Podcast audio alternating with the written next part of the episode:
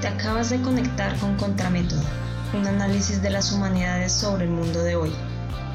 En este capítulo hablaremos de fronteras, nacionalismos y globalización. Quédate con nosotros en esta primera parte si quieres saber qué son estos conceptos. Si ya sabes de lo que estamos hablando, te invitamos a escuchar la parte 2.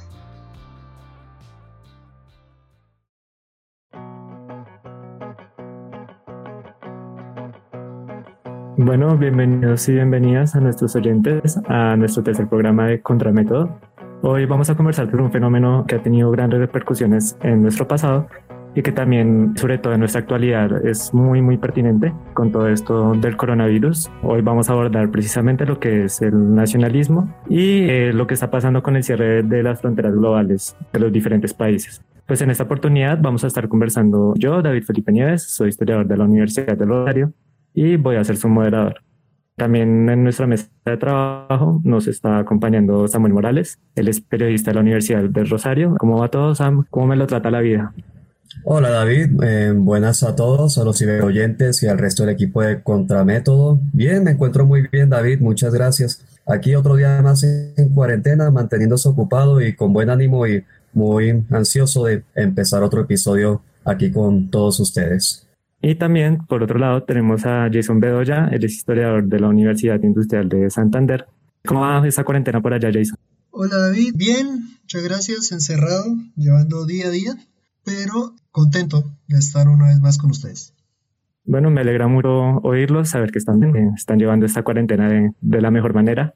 Y pues antes de empezar con todo esto, eh, quisiera que aclaráramos un poquito términos sobre qué es esto del nacionalismo, ¿no? Porque muchas veces tendemos a confundir no solamente conceptos como también patriotismo, sino también eh, a veces tenemos una idea mental como de que puede ser ligeramente el, nacionalismo, podemos pensar en Hitler, en Mussolini, dependiendo de lo que de nuestra formación y de, cómo pensemos la cosa, de cómo entendamos. Entonces sí quisiera que pudiéramos aclarar un poco y creo que Jason nos puede ayudar al respecto. Entonces, ¿cómo podemos entender esto del nacionalismo?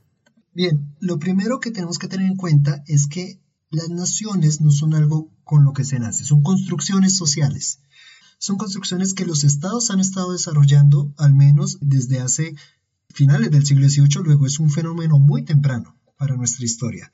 A pesar de que hay naciones que se crean milenarias, por ejemplo ellos China o la propia Italia, la verdad es que la idea de nación es un, concepto propio que nace a finales del XVIII, nace primero con España, pero se populariza sobre todo con la Revolución Francesa y las revoluciones liberales del eh, siglo XIX. Ahora, lo que usualmente tendemos a entender por nacionalismo, una forma muy sencilla del término, son esos aspectos comunes que tiene una población, muchas veces son impuestos por un centro, por un estado sobre una población, de un grupo de criterios comunes. ¿Cuáles? Pues que todos habitamos un mismo territorio, una lengua común, una etnicidad común, un pasado histórico o una trayectoria histórica común, el que todos podemos eh, sentir, e incluso símbolos reconocibles que todos tenemos, una bandera, un himno o aspectos culturales inmateriales, danza, música propia, eh, una gastronomía propia.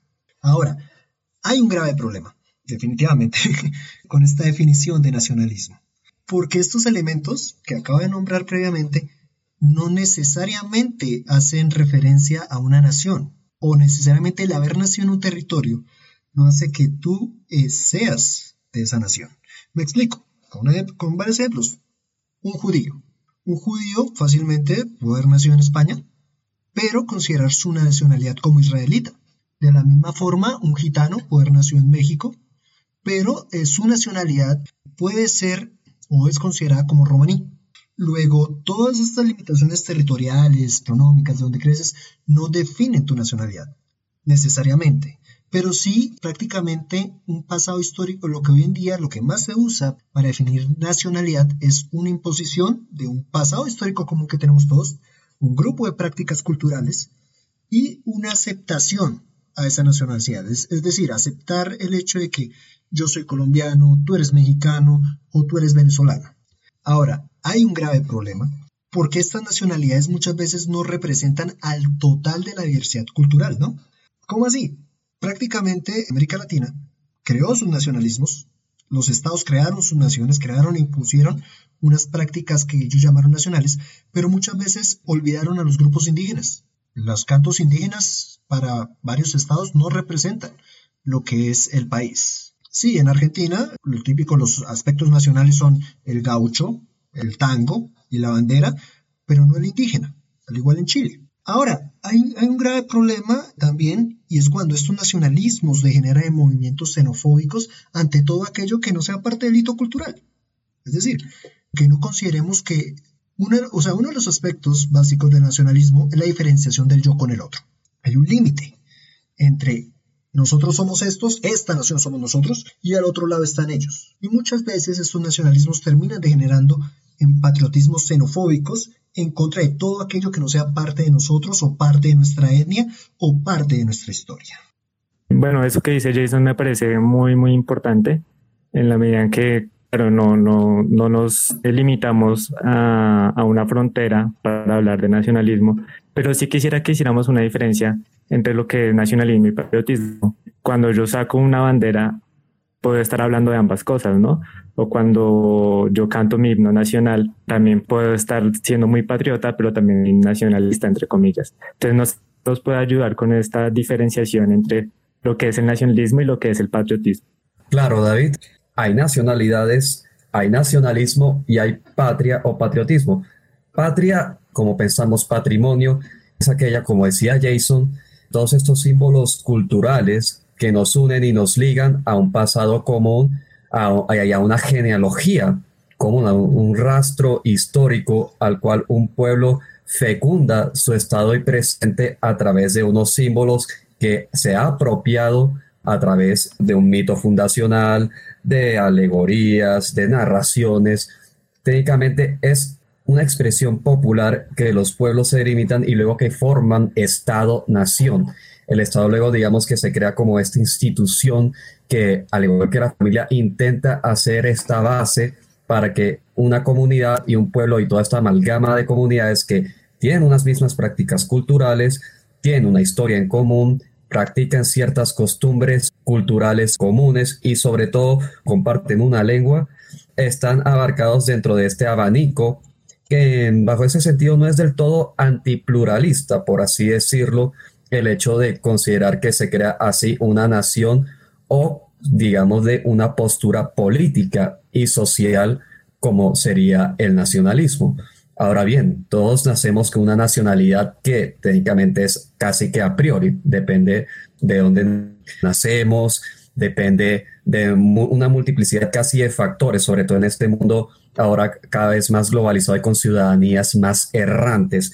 Sin embargo, yo sí creería que hay que esa parte entre patriotismo y nacionalismo es justamente una toma de postura política frente a unos ideales en lo que representa esa nación tanto a ese individuo que ha aceptado esa nacionalidad y se considera como identitario dentro de esa comunidad, como a través de un país que es reconocido soberanamente frente a una diversidad cultural que puede tener tanto dentro como por fuera de otros países. Es un juego de reconocimientos. Entonces yo diría que siempre y cuando haya esa forma de lenguaje en la que podamos hablar de un destino común, de una percepción de vida común y de una cultura y un lenguaje, inclusive un lenguaje que, como en el caso de Colombia, es el español, pero también contamos con lenguas indígenas, inclusive lenguas que olen, como el palenque y el creol del archipiélago de San Andrés, se unen dentro de todo este concepto que nosotros podemos crear y pensar y definir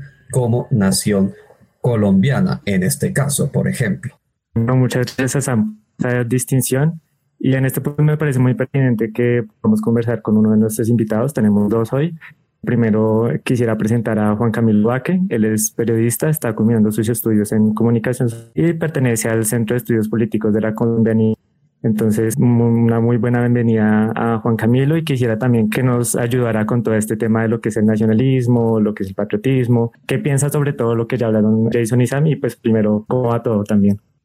¿Qué tal, David? Muy buenos días. Muchísimas gracias de antemano por la invitación. Un saludo muy especial a la mesa de trabajo. Eh, las intervenciones muy buenas. De hecho, recalcar la sustancial división entre nacionalismo y patriotismo y que se ve muy reflejada en Colombia, pero es que en Colombia es un paradigma y es que hay una noción casi cancerígena dentro del mismo patriotismo, ¿sí? Y también dentro de una visión, mm, ¿cómo decirlo? Como también como muy contaminada dentro del nacionalismo. Muy bien decía mi compañero que a veces cuando hablamos de nacionalismo, la historiografía moderna siempre nos impulsa de alguna u otra manera a verlo desde los fascismos europeos, pero él hizo muy bien la distinción, es que eso nace en la Europa occidental, pero se concentra especialmente en la Revolución Francesa. Y es que el concepto de nación es un concepto propio de la Revolución Francesa. Ahora, ¿cómo dividir patriotismo y nacionalismo? Entonces me remonto al discurso de Fichte sobre el discurso de la nación alemana, el cual habla por vez primera del concepto de la nación alemana, sabiendo que el Sacro Imperio Romano, como la raíz germánica de los pueblos de Sajonia, Bohemia y que integraban el Sacro Imperio, pues de alguna u otra manera denotaban una unidad que José Antonio Primo de Rivera llamaba una unidad de destino universal. O sea, nosotros no podemos comparar, por ejemplo, a los bohemios con los de Baviera, porque son sustancialmente diferentes, tal cual como si nosotros fuéramos a comparar a un cordobés con un llanero. Pero aquí la diferencia coincide, es que hay un, como un punto de partida, el Volkswagen Nacional o espíritu del pueblo, en el cual el protestantismo surgido en el siglo XVI con Martín Lutero deja ver que hay una concentración, porque el Sacro Imperio nunca fue una nación, pero lo que va a hacer con el protestantismo sí lo va a hacer, y que posteriormente con el Segundo Imperio Alemán se va a concentrar por primera vez una unidad de destino. Entonces, Colombia quizás tenga una noción o una raíz propia del concepto de nación, aunque nosotros no tengamos muy bien definida el concepto de nación, porque primero somos, eh, por el conflicto armado, una nación muy fragmentada, además también por las cuestiones rurales, los pueblos inmersos dentro del territorio nacional se distancian bastante. Por ejemplo, un amazónico entre un pastuso nunca van a entender el concepto de nación colombiana cuando el pastuso desde los primeros inicios de la República fue un sometido por el mismo bolivarianismo. Entonces, el patriotismo en todas sus maneras es más una concepción liberal del Estado y la nación más que todo una concentración histórica de lo que puede llegar a ser los pueblos dentro de un territorio encontrando una raíz propia que los conecte dentro del mismo círculo histórico. Bueno, muchas gracias a, Juan Camilo por esta intervención. Claro, me parece muy importante también esa perspectiva histórica eh, que nos da remontándonos a, a, lo que era la nación alemana y en este punto también me gustaría incluir en la conversación a nuestra nueva invitada también. Ella se llama Laura Nieves es politóloga de la Universidad del Rosario. Primero, Laura, ¿cómo vas? Y segundo, si nos un poco con esto desde tu disciplina, si nos puedes también dar ilustrar con algún ejemplo de qué puede ser esto de nacionalismo o si nos puedes aclarar incluso un poco más esto del patriotismo. Bueno, primero que todo, buenos días, ¿cómo están todos? Muchas gracias por la invitación. Estoy de con lo que han comentado todos, han sido intervenciones muy valiosas. Creo que lo más importante es eso, primero entender que el nacionalismo es cultural, entonces por eso el nacionalismo no está arraigado a un territorio como tal y es posible encontrar de pronto estados, estados-nación o naciones sin estado. Entonces un estado-nación, por ejemplo, Estados Unidos. Alguien dice Dios bendiga América y uno piensa de una en Estados Unidos y la cultura estadounidense es muy clara y pues está enmarcado dentro de un estado que es precisamente este país. Pero como mencionaban también, hay eh, naciones sin, sin Estado, como por ejemplo el pueblo judío. Y eh, también hay un fenómeno bien interesante que pasa en Colombia, también recogiendo un poco lo que comentaban ahorita, y es que en Colombia podemos tener un Estado como nuestro país, pero tenemos varias naciones que lo componen, porque somos pues muy diversos, entonces, de hecho, en Colombia desde la sociología también se habla de la nación caribe, por ejemplo, que son unas prácticas culturales bien diferentes a la nuestra en algunas cosas, en otras somos muy comunes. Perdón, entonces el nacionalismo es más como hacia lo cultural y pues que obviamente eso se lleva, se puede interpretar o se puede llevar a planos políticos y bueno, a otras, otras cuestiones, pero sobre todo se remonta hacia esto, hacia lo cultural. En cuanto al patriotismo, pues normalmente están muy de la mano, ¿no? Estos dos conceptos. El patriotismo, perdón, es como más por enseñar de alguna manera ese nacionalismo. Entonces, el, patriotismo es lo que se le muestra a los chiquitos, por ejemplo, de querer a la bandera o porque esto es importante o esas prácticas culturales que se van enseñando, eh, el patriotismo va más hacia ese lado. Ir empezando a recalcar los, los modelos de lo que nosotros creemos o lo que nosotros consideramos como nuestra nación sí me parece súper importante que hagamos esta distinción pues, en el territorio donde vivimos, ¿no? Y cómo nos entendemos entre nosotros dentro de nuestra nación, por decirlo de esa manera. Y pues en este sentido también me parece muy importante empezar a hablar de los países, lo que, lo que dijo Juan Camilo antes de Alemania, lo que dijo Laura ahorita en cuanto a Estados Unidos. Y por eso también me parece muy importante que podamos hablar lo que son las fronteras, eh, qué es esto de la soberanía y cómo se relaciona con lo del nacionalismo. Y no sé si la puede colaborar un poco con esto. En general, ya, ya hablamos de que no nos limita cuando vamos a hablar de nacionalismo, pero no sé si nos puede aclarar un poco este asunto de, cómo podemos definir un poco lo que son las fronteras, sobre ahorita entre los países, cuando se, se caen esas fronteras, y sobre todo teniendo en cuenta que más adelante vamos a hablar un poquito también de, de lo que es la globalización, ¿no? Ahí hay varias cosas, digamos con distinción muy clara, es que las fronteras son como esta línea imaginaria o real en el caso de que sea una frontera natural, que diferencia o que separa un país de otro o un estado de otro. Mientras que la soberanía es la forma en que se ejerce, en que un estado ejerce el control dentro de su territorio, es decir, dentro de sus fronteras. Esto genera muchos bemoles, por así decirlo, sobre los manejos de los estados, porque, por ejemplo, un estado como el colombiano, me remito otra vez a, nosotros, digamos que no tiene problemas con sus fronteras, excepto pues el conflicto con, con Nicaragua, la, la, discusión más que un conflicto es una discusión con Nicaragua por San Andrés, el resto de las fronteras colombianas, digamos que están bien definidas, no tienen problemas de, de, estar moviendo sus territorios, como por ejemplo otros países que sí tienen problemas de fronteras. Ahorita mencionaban eh, a Brasil, por ejemplo. Brasil es tan grande porque ha, tenido, ha tomado, ha corrido sus fronteras a través de tomar territorios de los estados vecinos que tiene. Colombia tiene sus fronteras un bien, pero su soberanía, por otro lado, ya no va tan bien y pues eso se refleja en nuestra historia tan violenta, donde hay diferentes actores armados que llegan a ejercer soberanía en un territorio donde el Estado normalmente no ha podido llegar y sobre todo esto pasa en las periferias de, de nuestro país. Colombia no es el único caso, pero digamos que es el más cercano, entonces por eso lo menciono. Ya en cuanto a la, a la globalización, eh, este concepto lo que busca no es no es dejar de limitar la soberanía, porque la soberanía en últimas es lo que hace el Estado, pero sí empieza a desdibujar un poco estas fronteras.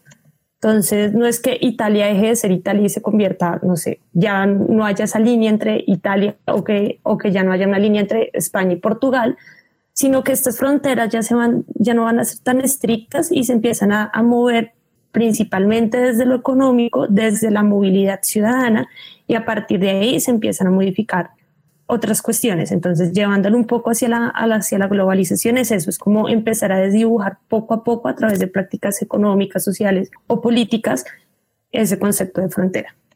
Bueno, realmente me parece muy importante también en la medida que nos ayuda a comprender cómo estamos modificando constantemente las fronteras a nivel nacional, pero también que podemos sobrepasarlas aún más con lo que decía Jason al inicio, en cuanto al nacionalismo y cómo nos identificamos como parte de una nación o como parte de un país. Acá en este punto también me parece muy importante que hemos hablado mucho de lo que es Alemania, de lo que es Estados Unidos, como referencias de nacionalismo, pero no hemos contado tanto de otros tipos de, de nacionalismo, ¿no? Porque siempre tendemos a pensar que estos son como los únicos ejemplos, pero hay más. No sé si Sam puede colaborar con esto. Eh, ¿Qué otro tipo de nacionalismos podemos encontrar eh, a lo largo de la historia o, ahorita mismo con toda esta crisis del, coronavirus? Podría clasificar la mayoría quizá dentro de dos tipos y uno sería lo que se llama el irredentismo. ¿Qué es el irredentismo? Irredentismo es reclamar la tierra eh, de algo que antes era del pueblo del otro, pero actualmente no es. No sé, pongo por ejemplo Grecia, y muchos de estos movimientos nacionalistas de corte de, extrema derecha abocan al irredentismo de lo que fue alguna vez tanto el Imperio Romano Oriental como las antiguas colonias griegas, es decir, lo que se está saliendo ahora de las fronteras de la actual Grecia. Por ejemplo, las colonias que hubo en, el, en Crimea, en el Mar Negro, en toda la costa jónica, mejor casi que en toda la Anatolia, que era propiamente griega, Egipto. Ese es un tipo de nacionalismo basado en ese concepto de irredentismo. Hay muchos, como también mencionamos al final, que se basan en un tipo de supremacía, de un pueblo sobre el otro. Eso hay que diferenciarlos. No todos tienen que tener esta perspectiva de supremacía, pero sí lo pudimos ver con el Tercer Reich, con eh, la Italia fascista de Mussolini. También hay movimientos nacionalistas que intentaban buscar una forma de converger y hacer esa síntesis de entre lo, lo que podrías llamarse ya sea lo absolutista y lo liberal, como pasó con las guerras liberales y carlistas que hubo en España. Entonces, poniendo a colación los movimientos nacionalistas que hubo en, el pasado, con los primeros que hubo en el siglo XIX y ahora con los de ahora, ha habido sí un cambio en la manera en que muchos han llegado, han dejado de usar justamente, como decía Camilo, el, instrumento del nacionalismo y, lo, y le han puesto un color de fondo que es una ideología, ya sea esta de extrema derecha o de extrema izquierda. Otro mito es, sobre todo yo diría, que el nacionalismo siempre es de extrema derecha cuando también hay de extrema izquierda. Hay grupos, por ejemplo, en el Kurdistán, de grupos kurdos que son de extrema izquierda y buscan justamente promover el Estado kurdo independiente de Turquía. Bueno, ya teniendo esta distinción, creo que podemos irnos hasta el otro extremo. Ya Laura nos aclaró un poquito qué era esto de la globalización, pero quisiera que lo tuviéramos un poquito más en la cabeza. Quisiera que Camilo nos contara para él qué es la globalización, cómo podemos entenderlo ahorita sobre todo con la crisis que estamos pasando. Globalización puede entenderse también como una, como lo que se contrapone a la visión nacionalista, ¿no? Los globalistas y los nacionalistas, los que defienden el sentido de la nación y los que defienden el sentido de lo global, o lo que los académicos definen como la sociedad abierta. Globalización no es más que un producto propio de la modernidad, es como la clave para poder entender cómo el mundo está cambiando sus estructuras de poder y políticas para diversificar aún lo que nosotros tratamos de entender por lo global. Es que no podría definirse eh, lo global como una unidad, ¿sí? sino como un intercambio de poderes entre las naciones del mundo. Entonces, casualmente, la globalización también podría entenderse como la insubordinación y que pues nosotros podemos ver en Colombia. En Colombia, Colombia trata de de tener una apertura económica hacia finales de la década del 90. Sin embargo, esa apertura económica se ve con muy buenos ojos para que Colombia logre traspasar esos límites económicos que tiene. Pero pues nosotros conocemos ya las consecuencias, ¿sí? Eh, se defiende desde un aspecto muy globalista que Colombia entre a las esferas de las buenas democracias occidentales del mundo, pero que cuando Colombia entra a la OCDE, la OCDE le pone unos serios requisitos que para el colombiano promedio no se sienten, pero sí se sentirán más adelante, por ejemplo, con la eliminación de subsidios, pues para la OCDE Colombia tiene el salario más alto, el salario mínimo más alto de la región. Entonces, la globalización no podría, digamos, considerarse un aspecto positivo, aunque no lo quiero mirar desde lo moral, sino desde lo, desde lo económico. Entonces, cierro el tema ahí.